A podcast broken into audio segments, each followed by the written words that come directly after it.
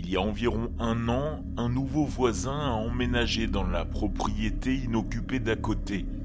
Nous vivions dans un quartier tranquille, principalement rempli de familles et de quelques retraités. Il n'y avait que moi et ma femme, Kate. Nous habitions là depuis les trois dernières années après notre mariage. La maison d'à côté était vide depuis que nous avions emménagé ici. Un matin, nous avons remarqué que le camion de déménagement se garait devant la maison avant de partir au travail. Une femme se tenait dans l'allée, orientant les différents déménageurs tout en portant des cartons. Elle devait avoir entre 35 et 40 ans. Elle était mince et elle avait les cheveux bruns aux épaules. Ma femme et moi sommes allés la saluer et nous présenter.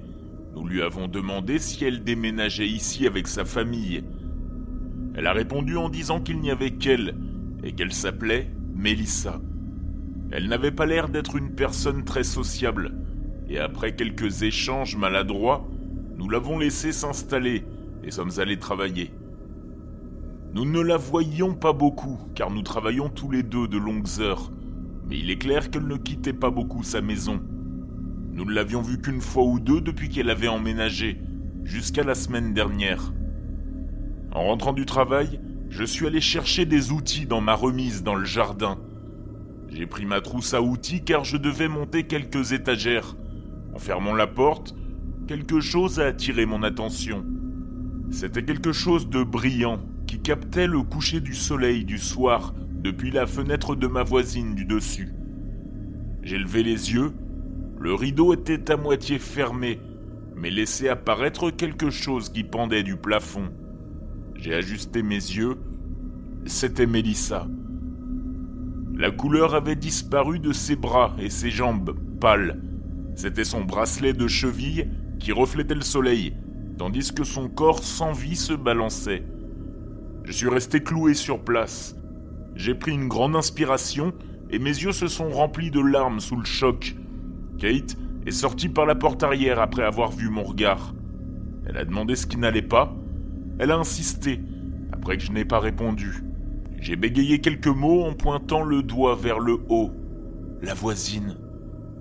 Elle s'est retournée et elle a levé les yeux au ciel. Le souffle qui s'est échappé de sa bouche, recouverte de ses mains, était comme si l'air avait été aspiré de ses poumons. Je me suis calmé une seconde et j'ai dit nous devons appeler la police. Nous nous sommes précipités à l'intérieur. J'ai pris mon téléphone et j'ai composé le numéro, mon doigt tremblant à chaque touche. J'ai expliqué ce que nous avions vu, et l'opérateur m'a répondu que la police était en route et qu'il fallait rester dans la maison. Nous avons attendu près de la fenêtre pendant 10 à 15 minutes jusqu'à ce que nous voyions la lueur des gyrophares bleus remonter la route.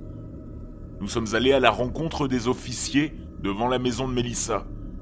Ils ont frappé à la porte alors que nous nous tenions au bout de l'allée. Leurs coups n'ont rien donné. Ils ont réessayé en criant Police, ouvrez Kate, les larmes aux yeux, a crié Vous devez entrer et l'aider Alors que les deux officiers se tournaient vers nous, la porte s'est lentement ouverte. Mélissa est apparue dans l'embrasure. L'un des officiers s'est excusé il a dit qu'il y avait eu un signalement dans cette propriété. Elle leur a dit qu'elle dormait et que c'était pour cela qu'elle n'avait pas répondu tout de suite. Nous étions tous les deux debout, les yeux écarquillés, la regardant fixement, pensant que ce n'était pas possible. Nous l'avions vue, tous les deux, et elle était morte là-haut. C'était bien elle. Notre respiration est devenue irrégulière et faible. Les officiers ont demandé s'ils pouvaient entrer et jeter un coup d'œil. Elle a répondu que c'était possible, tout en poussant la porte à fond.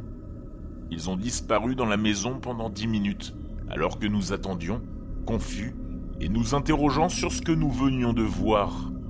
Lorsqu'ils sont sortis, ils se sont à nouveau excusés auprès d'elle, tout en lui souhaitant une bonne soirée. Les deux flics se sont approchés de nous. Kate a dit Alors, nous avons vraiment vu elle ou quelqu'un de mort là-haut? Un officier a dit qu'ils avaient vérifié chaque recoin, il n'y avait rien d'anormal. Alors qu'ils retournaient dans leur voiture, j'ai lancé à Mélissa que nous étions désolés et que nous avions dû faire une erreur. Elle nous a regardés le visage sans expression en fermant la porte. Nous sommes retournés à la maison, incrédules, et en retournant dans le jardin, nous avons tous les deux levé les yeux. Mélissa était debout, à la même fenêtre. Elle nous regardait avec insistance, un sourire inquiétant se dessinait sur son visage, tandis qu'elle tirait lentement le rideau. Nous sommes retournés à l'intérieur, encore effrayés par ce que nous avions vécu.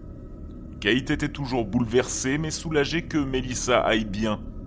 Je n'arrivais toujours pas à donner un sens à tout cela, mon esprit repensant toujours à ce que j'avais vu par la fenêtre. Nous sommes allés nous coucher, épuisés. Kate s'est endormie presque immédiatement, mais moi je n'étais pas prêt de dormir. J'ai entendu un bruit venant de l'extérieur. J'ai vérifié mon téléphone, il était une heure et demie du matin. Je suis sorti lentement du lit et je me suis dirigé vers la fenêtre. J'ai regardé à travers le bout de nos rideaux. Au milieu de son jardin, Mélissa se tenait, immobile. Sa tête s'est soudainement tournée vers notre fenêtre. J'ai rapidement tiré le rideau en arrière. Mon cœur s'est emballé quand j'ai voulu regarder à nouveau. Une seconde plus tard, elle était partie. Je me suis remis au lit et j'ai fait de mon mieux pour penser rationnellement aux événements de la nuit. J'ai fini par trouver le sommeil. Nous nous sommes réveillés le lendemain matin. Je n'ai rien dit à Kate de ce que j'avais vu, elle avait déjà assez souffert cette nuit-là. Nous sommes allés au travail en essayant toujours de faire comme si la nuit dernière n'avait pas eu lieu. Je suis arrivé à la maison plus tard dans la soirée. Kate avait terminé son travail quelques heures plus tôt que moi. Je suis entré, je l'ai appelé, mais j'ai été accueilli par un grand silence. C'était étrange, elle m'aurait envoyé un message si elle était sortie, et sa voiture était toujours garée dans l'allée. J'avais travaillé tard et elle aurait dû être rentrée depuis des heures. J'ai vérifié toutes les pièces et, alors que je redescendais, elle est arrivée par la porte d'entrée. J'ai dit T'étais où? Elle m'a répondu Je suis allé voir Mélissa. Tu rentrais tôt Je l'ai regardée, confusément.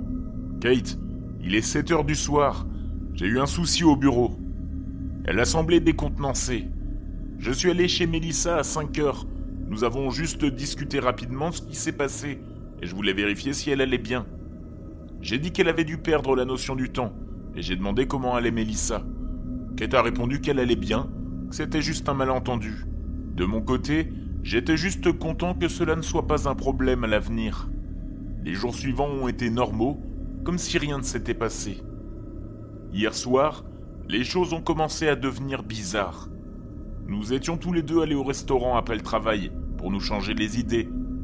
À la moitié du repas, nous avons reçu une notification provenant de notre sonnette vidéo.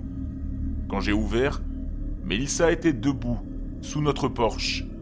Son visage était contusionné, du sang coulait de son nez et de sa bouche. Il y avait une entaille rouge et gonflée autour de son cou. Elle répétait d'une voix étouffée À l'aide, s'il vous plaît, aidez-moi. Ses yeux bougeaient d'un côté à l'autre. Kate et moi nous sommes regardés avec terreur, nous avons laissé de l'argent sur la table et nous nous sommes précipités vers la voiture. On a laissé la vidéo tourner en roulant. Soudain, Kate, paniquée, a dit C'est quoi ce bordel? J'ai dit Quoi? Elle n'a pas répondu. Kate, qu'est-ce que c'est? J'ai arrêté la voiture. Nous avons tous les deux regardé la vidéo. Il y avait maintenant deux silhouettes debout derrière Mélissa, au bout de notre allée. Elles ont avancé lentement vers elle. Quand Mélissa s'est retournée, elle les a suppliés de rester à l'écart. Je n'ai pas réalisé au début, mais comme elles se sont rapprochées de la caméra, je les ai reconnues toutes les deux. Les silhouettes ressemblaient exactement à Kate et à Melissa que j'avais vues, mais ce n'était évidemment pas elles.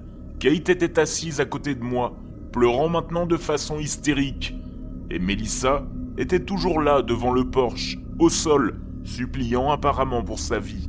La vidéo s'est arrêtée, les mots Erreur de diffusion ont clignoté sur l'écran, maintenant devenu noir.